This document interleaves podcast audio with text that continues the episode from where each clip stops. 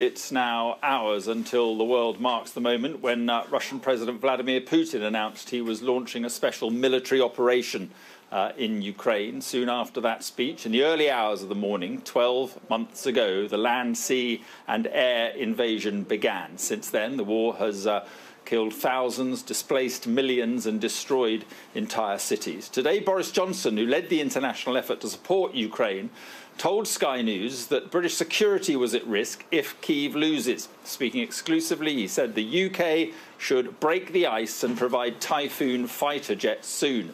He also described Vladimir Putin as a gangster and an adventurer, and he warned Beijing not to support Moscow. The astonishing thing about where we are today is uh, nobody thought that uh, the Ukrainians were going to hold out for a, a, week, if you remember, let alone a year, or very few people thought they would resist in the heroic way that they have.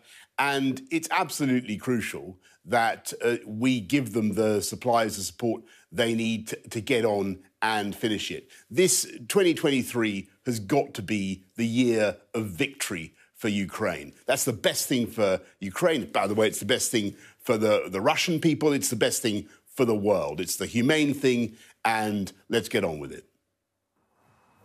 If they don't get those resources and that equipment, and you've talked about everything they need, fighter jets and so forth, if they don't get all that, what could happen in your view?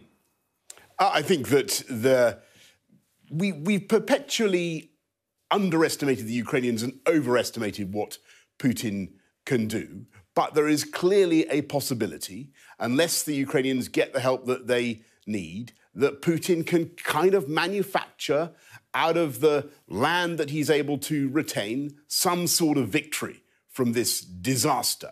And he'll be able to, to hunker back down and uh, keep in the, the land that he's, uh, that he's acquired, and then bide his time and wait till he can attack again. That's why it's so vital that we help the Ukrainians to expunge Putin's forces from every part of their territory, and not just from the territory that he's occupied since February the 24th last year, but I think increasingly uh, he's going he's to have to get out of the whole of 1991 Ukraine.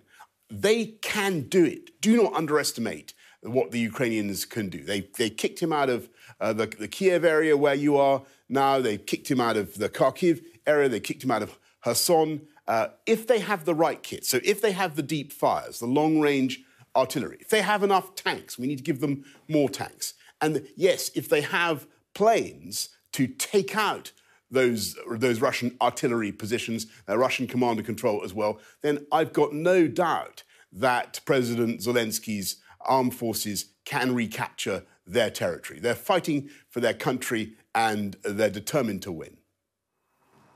Right. What are the consequences, though, of failure in your view?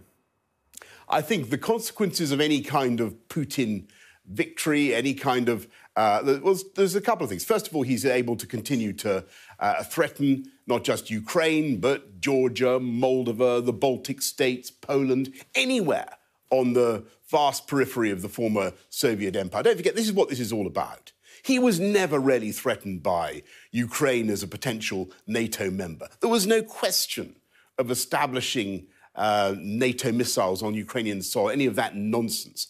This has purely been done by Putin to bolster his flagging position at home and to try to reconstitute uh, the old Soviet empire. So he, he, he will retain that ability. Plus, I think it will be a terrible signal if he has any kind of success. It will be a terrible signal for the world, for everywhere where we care deeply about borders that uh, should not be changed by force. And clearly, the, the read across in the uh, in, in Southeast Asia, uh, in, uh, in, in the South China Seas, that's very clear. Now, uh, some top US generals are saying they're reviewing their own stockpile of weapons because they're getting so low. Sky's own reporting today suggests that the UK weapons and ammunition stores are getting low, so low that it risks not being able to support Ukraine and keep Britain safe. My question is should the UK put its defence industry on a war footing? I think it's very important that we uh, continue to make the munitions that we need uh, for our, our own country and for the Ukrainians as well. And uh, the, the, the stuff that we've been able to equip them with from, uh, from Belfast, from Thales in Belfast, that's been absolutely crucial. Uh, what we, you know, we have stocks. We have the, when it comes, for instance, to uh, the tanks and, and the planes, we have them. The question: Are they battle worthy? Are they are they ready? Uh, can people be trained up yeah. to use them? I think that in sorry many cases the I mean, answer to that to is yes. And I, and I just make a, a well, crucial point well, about our well, own sorry defense. to interrupt, but it's sorry. quite clear we don't have we don't have the stores and the stocks. If uh, you know, you listen to this, what Sky is reporting today, people are very worried about that. Should we be yeah. putting uh, the UK defence industry me, on a war me, footing? I, I, as I said, I certainly think we need to be making sure that we equip ourselves with what we need. But if you look at the, the UK's own defences and how to make sure that our own country is protected and the entire Euro Atlantic uh, security area is protected, then the best thing you can do, the most economical thing you can do, is to make sure that Putin fails in Ukraine and that the Ukrainians win. Yeah. And that is an investment yeah. uh, that we can make in our long term security that I think will be very, very financially effective and economical. Yeah, but that requires a very big investment. Vladimir Putin is clearly reorganizing his economy, reorganizing his defense industry, and preparing for a very long war. As I say, uh, you know, should the UK and other NATO countries be on a war footing? Because who knows where this war is going to lead? I don't know what you exactly mean by a, war footing, Mark. What I'm saying is that we should continue to supply the munitions that we can. We should continue to make uh, more munitions, and we should recognise when you talk about the expense. Well, we well, should recognise that what we're, what we're, to, doing, to gear up for what a long what we're doing war, now is actually making war. sure that we are able to save money, save defence expenditure in the long term. Because, as, as we just discussed, the risk of any kind of success by Vladimir Putin is that our general security would be much more gravely imperiled. That's why it's essential to do what we're doing now. At the very least, then, then does the UK need to significantly increase defence spending beyond what you had planned when you were in office?